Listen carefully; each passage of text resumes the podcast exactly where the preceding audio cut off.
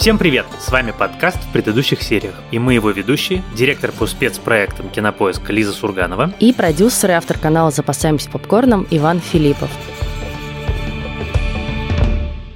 А я напоминаю вам, что мы в этом году решили выпустить на каникулах необычный выпуск, в котором по большей части будут ваши слова, а не наши. И мы хотим, чтобы это был выпуск про сериалы, которые вы любите пересматривать в тяжелые или, наоборот, счастливые времена, к которым вы возвращаетесь постоянно и которые приносят вам какое-то чувство счастья, удовлетворения, комфорта. В общем, то, что по-английски называется comfort food. Пожалуйста, записывайте нам аудиосообщения про такие сериалы и присылайте их аудиоботу в Телеграме. Он называется КП Аудиобот. В одно слово пишется. Самые интересные сообщения мы выберем для вот этого выпуска, который выйдет на каникулах. Ну и, конечно, мы с Ваней тоже немножко расскажем про наши такие сериалы. И сегодня мы обсуждаем один из самых ожидаемых сериалов этого года, этого декабря, точнее, это продолжение сериала, который уже вышел в прошлом году, и это, конечно же, второй сезон сериала «Ведьмак», который уже доступен целиком на Netflix. Я скажу сразу, что, как и всегда, мы будем обсуждать сериал со спойлерами. Их тут много. Возможно, мы даже не все из них с Ваней сами поняли, потому что разных сюжетных перипетий, новых персонажей и прочего в этом сезоне очень очень много, но, тем не менее, будьте к этому готовы, и если вы все-таки хотите получить полноценное удовольствие от сериала, сначала посмотрите сезон, а потом возвращайтесь к нам. Мы сейчас с Лизой перед подкастом обсуждали, что одна из главных проблем, которые у нас есть с этим сезоном «Ведьмака», и, на самом деле, наверное, с обоими сезонами этого сериала, это то, что там очень много незнакомых имен, географических названий. В этом всем я, например, до сих пор страшно путаюсь. И мне это немножко удивительно, потому что вроде бы вот мы прожили много сезонов «Игры престолов», всех запомнили, всех прям по именам запомнили. У меня нет вообще никаких проблем ориентироваться там в их генеалогии, даже до какого-то там колена. Я отлично понимаю географию Вестероса. Как только речь идет про вселенную Ведьмака, у меня я вот как герой мема не понимает, что происходит. Я стою такой, типа, ты кто? Я тебя точно видел. Да, я тебя видел в первом сезоне, но ты кто? И это, конечно, очень мешало. Ты знаешь, у меня было абсолютно такое же чувство, и я в какой-то момент, наверное, поэтому ныла в нашем чате, в котором мы обсуждаем подкаст, что я ничего не понимаю, я на середине сезона, и я как бы просто lost, потому что что-то происходит, герои куда-то бегут, куда-то едут, что-то там, какие-то козни строят, а я просто даже не могу как бы связать, кто с кем, кому, как приходится. Почему эти здесь, а эти там, а это где вообще находится. Какое-то было как будто желание напихать столько событий в сезон, потому что первый такой был очень затянувшейся экспозицией, а вот второй, наконец, уже представил полноценную интригу, очень понятную цель для практически всех главных персонажей. И, по сути, первый сезон такая предыстория, где мы просто с ними знакомились. То, видимо, надо было столько всего уместить в него, что просто забили на то, чтобы зритель как-то нормально успел усвоить, утрамбовать в себе, проговорить ему несколько раз какие-то вещи, возможно, очевидные. И я просто как бы... Вот сейчас я прочитала перед подкастом рекапов 5, да, то есть, наверное, около пяти материалов, в которых пересказывается, а что же произошло в этом сезоне, и только после этого я как-то более или менее утрамбовала это все для себя. Но это такое большое усилие, которое надо предпринять э, зрителю Ведьмака. Это вообще, конечно, смелый ход. Ты знаешь, я на самом деле не думаю, что они хотели прямо запихать как можно больше. Я думаю, что здесь ответ, он такой многосоставный. Во-первых, современные сериалы, как мы знаем, ну, это один из довольно популярных приемов, мы с тобой даже про это говорили в подкастах, что такое отношение авторов к зрителям, как к людям, которые уже во всем сами понимают, а если не понимают, то сами разберутся. И не объяснять, и не делать вот такую привычную, в общем, более традиционную экспозицию, где на сцену выходит герой и говорит, я Дикстра, у меня есть сова, которая умеет превращаться в волшебницу, или наоборот, волшебница, которая умеет превращаться в сову, я работаю на этого короля против этого короля, и вот сейчас вы узнаете мой коварный план. А просто, ну, как бы, вот мы встречаем героя, как его зовут, мы узнаем там чуть позже, и нам никто никогда ничего не объясняет, мы должны по его поступкам понимать его роль и обстоятельства. Это первая моя мысль. Вторая моя мысль в том, что, конечно, тем или иным образом авторы предполагают, что зрители знают вселенную Ведьмака, что они или читали книжки, или играли в игру, и что это для них не совсем темный, как сказать, лес. И, наконец, третье, и это на самом деле такая смешная теория, которая у меня появилась некоторое время назад. Все-таки люди, которые снимают сериалы, они тоже не существуют в безвоздушном пространстве, и они понимают, что популярные сериалы будут разобраны. Вот если ты забьешь рекап Ведьмака, то там у тебя первых сколько страниц 10 10 выдача Google будет неповторяющихся ссылок. И ты, когда пишешь сериал, ты понимаешь, что если вдруг зритель не поймет, то он откроет Google, и на него обрушится лавина информации, и ему все разберут по деталям, объяснят, и, значит, покажут, где он что не уловил. Это исключительно моя теория, но я на довольно большой процент уверен, что многим сценаристам такая предательская мысль в голову приходит. Слушай, я тут хочу поспорить со всеми тремя пунктами в том смысле, что все равно это все значит, что шоураннеры сериала возлагают большие надежды на сознательность зрителя. Мы с тобой знаем по опыту, что зрители в большинстве своем далеко не всегда такие сознательные и интересующиеся настолько подробно деталями, и большая часть из них просто забьет и скажет, я ни хрена не понял, все пока как бы не будет тратить еще дополнительное время, вдобавок к уже восьми потраченным часам, чтобы разобраться, а что же это все значило. Это, во-первых. Во-вторых, ну, как бы я согласна с первой идеей. Я действительно против очень прямых экспликаций и объяснений. Меня зовут так-то, я работаю на того-то. Но, простите, сегодня будет много сравнений с «Игрой престолов», но это не мы придумали как бы запускать сериал, который должен повторить ее успех. Но в «Игре престолов» такой проблемы не было. Там тоже никто не приходил и не говорил, я тот-то и тот-то, я буду заниматься этим-то, и мои истинные намерения таковы. И ничего, ты как бы более-менее всех запоминал. Там была секспозиция, как ты помнишь. Ну ладно, это было с, в один случай, нельзя каждый раз приводить этот пример. Я понимаю, что он тебе очень нравится, но все-таки. Но он прекрасный. Окей, да, э, даже такого здесь нету, да. Это первое, значит. Второе, рассчитывать, что зрители будут читать медиа. Ну, come on, я как бы возглавляла медиа, которая объясняет в том числе такие штуки. Я знаю, что все равно приходит меньший процент почитать такие тексты, пусть даже они пользуются большой популярностью, их пишут все медиа подряд, но тем не менее у тебя все равно не все зрители пойдут это читать. А в-третьих, про популярность, что они рассчитывают, что ты и так уже знаком с миром Ведьмака. Вот это, я думаю, совсем не так, потому потому что все-таки Netflix мировой сервис, который рассчитывает, что сериалы такого масштаба, которые они делают, будут смотреть разные зрители, независимо от их бэкграунда, национальности и так далее, и так далее. И все-таки, я думаю, не знаю, есть ли такое исследование, но мне кажется, что по меньшей мере половина людей, которые смотрят сериал «Ведьмак», на самом деле не играли в игру и не читали книжки. И я к этой половине принадлежу. И хороший пример, подтверждающий мою теорию, это «Аркейн». Да, вроде тоже основанная на игре сериал, но тебе не надо играть в игру, чтобы что-то понимать. А с «Ведьмаком» так не получается, да? Ты знаешь, ни с чем из того, что ты сказала, я не могу поспорить, но при этом я все равно думаю, что я на самом деле прав, потому что, ну, как бы здесь все равно есть такая страховка бренда «Ведьмак». Это все равно большой дорогой проект с э, большой кинозвездой в главной роли. Ну, он имеет свою собственную, даже я не знаю, как сказать, гравитацию. То есть ты все равно окажешься в поле действия этой гравитации, и все равно что-то каким-то образом выяснишь, если тебе непонятно. Но закрывая эту тему, я вот что скажу. Мне кажется, что здесь одна из проблем, действительно проблем, в том, что в «Игре престолов» ни одна из заявленных тем и ни один из героев не находился в таком безвоздушном пространстве. Они все были очень плотно связаны. Они были связаны с какой-то проблематикой, они были связаны с какими-то событиями. Они все двигали сюжет куда-то вперед. Мы всех их легко запоминали, потому что они все были связаны с какими-то важными, интересными и увлекательными историями. У Ведьмака все-таки есть эта проблема, даже во втором сезоне, который мне точно нравится сильно больше, чем в первом. У него есть сцены, в которых, ну, как бы, простите, скучновато. Вот эти вот разборки магов и разборки королей – это люди, которым мы, как зрители, не то чтобы сильно сопереживаем. Потому что когда речь идет про Енифер, когда речь идет про Геральта, когда речь идет про Цири, это понятные нам герои. Мы к ним, в общем, проникаемся сочувствием, и мы быстро запоминаем, как их зовут, потому что с ними происходит что-то интересное, и мы их знаем как людей.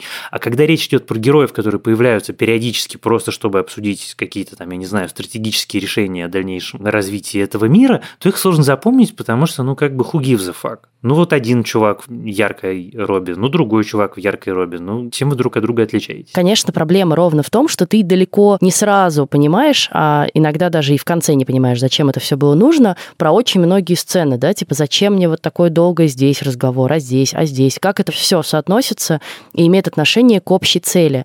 Мне кажется, что второй сезон гораздо лучше первого, в том смысле, что это перестало быть какими-то разрозненными таймлайнами, линиями, и, наконец, все как-то начало группироваться вокруг одного ядра, и это Цири, и стало понятно, что более или менее все герои так или иначе заинтересованы в том, чтобы либо ее спасать, либо ее найти, найти и подстроить под свои нужды, и этого очень не хватало в первом сезоне, но все равно ты про многих героев это понимаешь только-только к самому финалу, и от этого очень тяжело. От этого очень, конечно, насыщенная и крутая последняя серия, и мне кажется, она действительно прям лучшая в сезоне. Но как бы вот моменты, когда мне становилось откровенно скучно, я отвлекалась на что-то еще, начинала тупить в телефон, их было много. Я думаю, что отчасти поэтому еще я потеряла нить про каких-то персонажей, скажу честно, потому что я просто, видимо, не настолько внимательно смотрела, но как бы мне действительно не было это настолько интересно, что прям не оторваться. И меня захватило только во второй половине сезона, когда, наконец, ну вот как бы все линии вокруг Цири поджались, и все как бы побежали в одну сторону примерно. Ну, я понимаю, на самом деле, очень хорошо то, что ты говоришь. Даже не то, что мне было скучно, я просто первые пару эпизодов немножко не въезжал, что происходит. Я посмотрел, и, кстати, если вдруг вы еще не посмотрели «Ведьмака» и дослушали до этого места нашего подкаста, то вам тоже очень рекомендую. На YouTube лежит э, короткий 15-минутный ролик Netflix, что было в первом сезоне «Ведьмака». Мне он сильно помог, потому что иначе, в общем, все-таки год прошел. Так вот, что я хотел сказать, что одна из вещей, которая известна про Netflix, что авторы Netflix учитывают при написании, что их сериал будут смотреть залпом, и что когда ты пишешь и как бы вводишь такое количество героев, про которых ты понимаешь только в финале, что это драматургически получается оправданно, потому что для зрителя это цельное произведение, что если бы ты ждал там между первой серией и второй две недели, то да, конечно, это было бы проблемой, так делать было бы нельзя. Но вот это такая особая фишка драматургии Netflix. Ты сказал, что тебе последняя серия понравилась. Мне, пожалуй, больше всего понравилась первая, потому что это прекрасное совершенно начало. Такая фактически вставная новелла про оборотня в исполнении нашего любимого актера из «Игры престолов» Тормунда, которая мне по-настоящему понравилась. Которая вот она с самого начала задает человеческие ставки. Собственно, вот если меня спросить, что мне понравилось в втором сезоне, чем он лучше, самое для меня главное то, что в этом сезоне появилось две вещи. Появилась тема сериала и появилась человеческая тема сериала Тема сериала большая – это расизм и преследование эльфов. Вся драматургия выстраивается вокруг этого. Это такая гигантская проблема, которую сериал, очевидно, будет исследовать, как я понимаю, и в книжках также было. А драматургия человеческая – это история трех потеряшек. Это три человека, один мечтающий о семье, не имеющий возможности ее никогда создать – это Енифер. Геральт, сознательно отказавшийся от семьи, тоже никогда не способный ее создать. И третий – это Цири, человек, у которого была семья, и который ее в силу обстоятельств лишился. И эта история про то, как они идут навстречу друг другу, каждый своим собственным особенным путем, чтобы создать семью. Такую, знаешь, семью из трех абсолютно непохожих, абсолютно разных людей. И вот эта вот история человеческая про одиночество, про желание быть частью чего-то еще, она меня убедила и очень расположила к сериалу, не говоря уже о том, что хронологическое повествование ему очевидно идет на пользу. Да, но тут хочется сказать, что, во-первых, я еще оценила иронию создателей сериала, самоиронию, да, потому что вот этот прекрасный спор Лютика с каким-то стражником корабля, который на него наезжает, что типа у тебя в песне там три э, временных линии, непонятно, что вообще происходит, и как бы Лютик сначала соглашается, а потом в ответ произносит целую программную речь, и как бы и в этой программной речи видны какие-то, конечно, переживания шоураннеров, которых не поняли. Ну, ты только не обижайся, но эта песня, она, прям скажем, не шедевр. Перемудрил ты там чего-то. Я только на четвертом куплете понял, что там два разных временных пласта. Ай, да что ты Да, это волшебный поцелуй. Ну, это штампы. Ну и поворот с драконом. Понятно. Промолчать или нет? Нет, не промолчать. Знаешь, вот если бы ты мог сам писать песни, ты бы тогда пел, о чем захочешь. Но ты ведь не пишешь. Но при этом ты видишь, что поскольку все-таки как бы второй сезон превратился в одну э, временную хотя бы реальность, то значит, они прислушались, опять же, к людям, посмотревшим первый сезон, оставшись недовольными, и все поменяли. Ему действительно это пошло на пользу, и рейтинг на Rotten Tomatoes там почти стопроцентный, в общем, свидетельствует ровно об этом. А про семью, ну, тут стало понятно то пророчество, которое им оставил дракон. Помнишь, когда они в первом сезоне Енифер и Геральт шли за его яйцом, и он им сказал, что, ну, как бы вы, конечно, сведены судьбой, но одной судьбы здесь недостаточно, и нужно что-то еще, что вас будет держать вместе. И вот это что-то еще, это и оказалось Цири. И это, конечно, все очень трогательно, и действительно шоураннеры взялись за ум и все как-то подсобрали. Но я не очень согласна про тему сериала. Мне кажется, что, конечно, расизм, ксенофобия и преследование эльфов, по сути, коренного населения, тут много можно считать там параллели, наверное. Ну, в первую очередь для американцев это коренные американцы, индейцы. Но мне кажется, что все-таки тема сериала, ну, может быть, сезона, но я думаю, что более глобальной будет тема всего сериала. Не случайно именно такая первая серия, это про монстров. Кто есть монстр, как он создается, да, и как с ним быть. Это как бы существо, с которым ты можешь справиться, да, и можешь какими-то, не знаю, вещеваниями, словами, любовью его победить. Или это только существо, которое нужно убивать. И понятно, что для Геральта это самое большое испытание. И в первой серии, и там по второй или в третьей, да, когда он убивает своего друга, которого захватил Леший, он еще вот тот старый как бы закалки ведьмак, который считает, что важнее как бы избавиться от монстра, то в последней серии перед ним встает этот выбор, да, и Визимир не случайно ему говорит, ты мне говорил, что надо как бы расправляться с монстрами так. Вот, пожалуйста, твоя Цири, монстр, который убивает наших собратьев. И Геральт в каком-то смысле допускает слабость в отношении себя там из первых серий, но мы видим, наконец, в нем человеческое, да, он не готов с Цири расправляться тем же образом, как он поступил вот с этой Бруксой из первой серии и со своим другом из второй и третьей серии. Но это же история точно так же про ксенофобию. Конечно, монстр это иной. Вот просто я говорю, это такая появилась такая магистральная тема, которая теперь все время будет, которая находит свое отражение во всех конфликтах, не только в больших, связанных с армиями и государствами, но и в малых, связанных с личными переживаниями и как бы путем нравственных изменений у главного героя. Вот это мне очень нравится, потому что сразу сериал получился цельный, сразу зажил какой-то своей жизнью. При этом я неизбежно возвращаюсь к сравнению с «Игрой престолов», и мне кажется, на самом деле это неправильно, но в «Ведьмаке» и это не делось никуда. Есть ощущение сказки, вплоть до восьмого эпизода. Пожалуй, в восьмом эпизоде оно теряется вот на моменте избиения младенцев, таком абсолютно библейском. Очень страшная сцена, по-настоящему страшная сцена. Сестра, мстить можно и по-другому. Я все понимаю, но это... Нет, тебе не понять.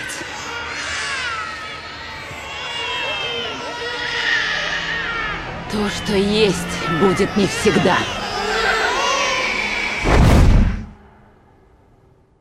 Пожалуй, вот этот момент, когда ты думаешь, ну, может быть, все-таки сказка как-то здесь тогось.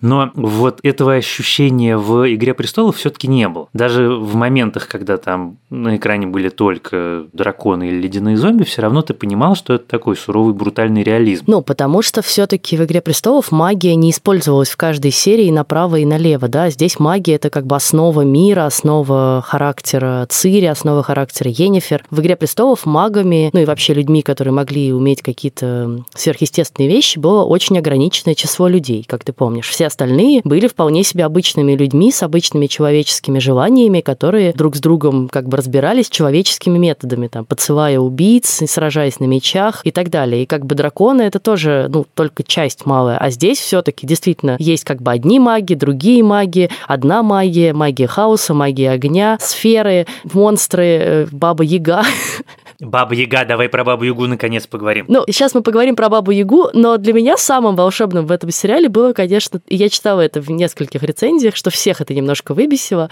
Вот именно эта сказочность, знаешь, как бы... И ровно в этот момент Геральт появляется на белом коне и спасает Цири. Что он появился именно в этом месте, именно в этот момент. Опять же, вот с географией полный швах, потому что вроде как все места друг от друга далеко, но с другой стороны, если тебе нужно очень быстро оказаться в этом оплоте ведьмаков, как нужно в последней серии Геральту и Енифер, они там оказываются в следующие же пять минут. И вот как бы давайте вспомним все претензии к последнему, простите еще раз, сезону «Игры престолов», как быстро они добрались до Королевской гавани. Чуваки, просто посмотрите второй сезон «Ведьмака». Там просто люди летают как бы по воздуху из одной точки в другую точку, и они всегда знают, где находятся их друзья, враги, находят их с первого же раза. Вообще никаких проблем ни у кого нет, даже без всякой магии. Вы упускаете важный момент. Кто мы? Вы, вот люди, которых напрягает география и быстрые перемещения. И где кто находится. Вы упускаете, мне кажется, очень важный момент, что многие из нас, людей, которых не напрягают такие перемещения, играли в Ведьмака, будь то на компьютере или на PlayStation, и знают, что на карте есть функция быстрого перемещения, а также на карте отображается, кто где находится. Ну, come on! Ну ладно, я это говорю в полушутку, но на самом деле почему? Меня как раз это не смущает,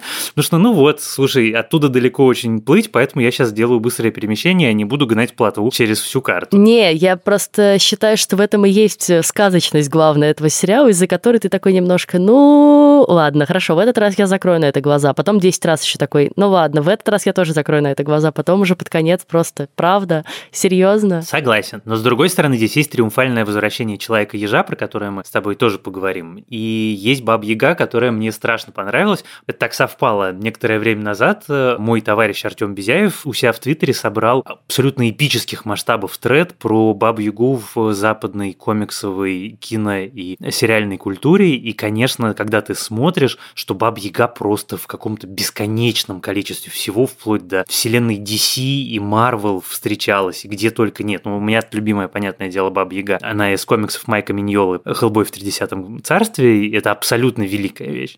Для меня Баба Яга, я, конечно, очень расстроился, что ни разу не показали ее нормально, вот так, как положено, что избушка что, есть. ступы тебе не хватило? Мне не хватило ступы, мне не хватило нормальной такой конкретной бабьяги, а не духа злобного. Но ты знаешь, что мне, с одной стороны, понравилось, с другой стороны, конечно, немножко меня расстроило. Вот когда ты смотришь хоррор-фильм, и у тебя герои говорят, нам надо разделиться, ты понимаешь, что будет дальше.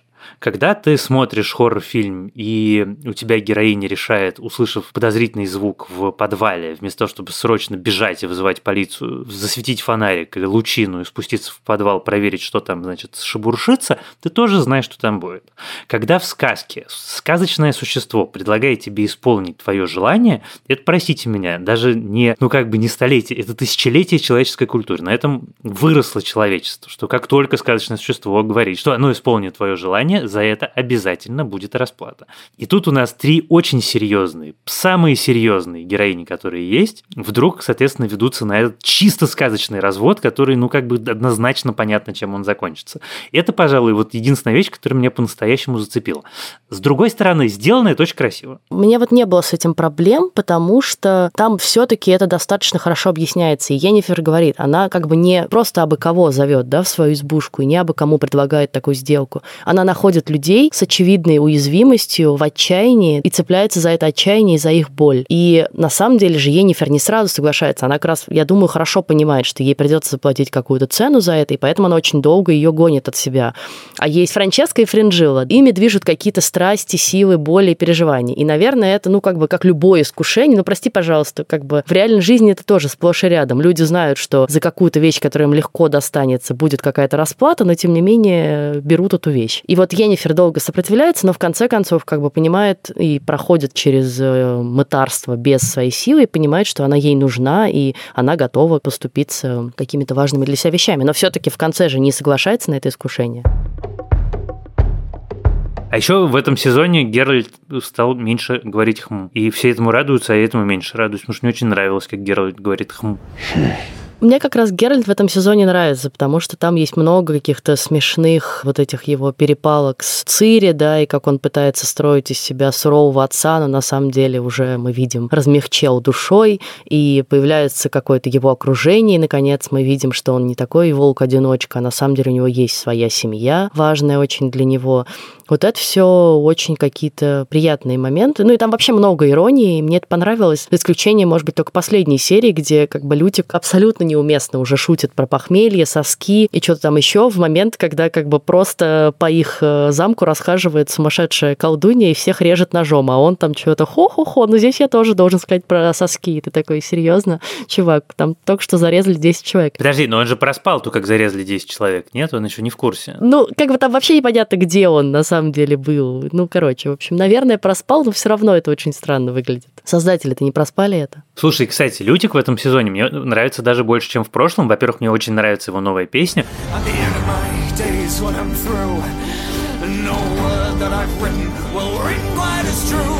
Burn,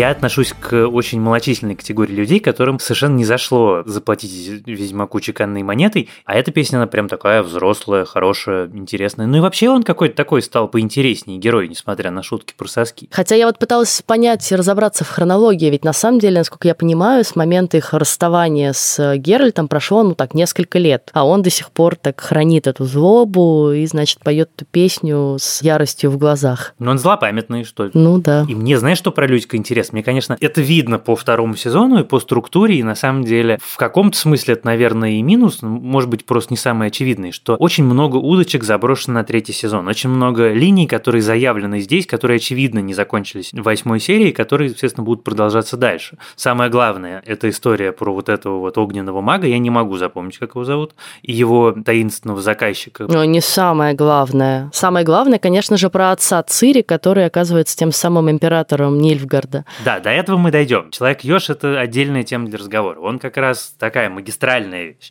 А я имею в виду не магистральные, просто линии, которые начаты, но не доведены до конца, а переброшены мостиком на третий сезон.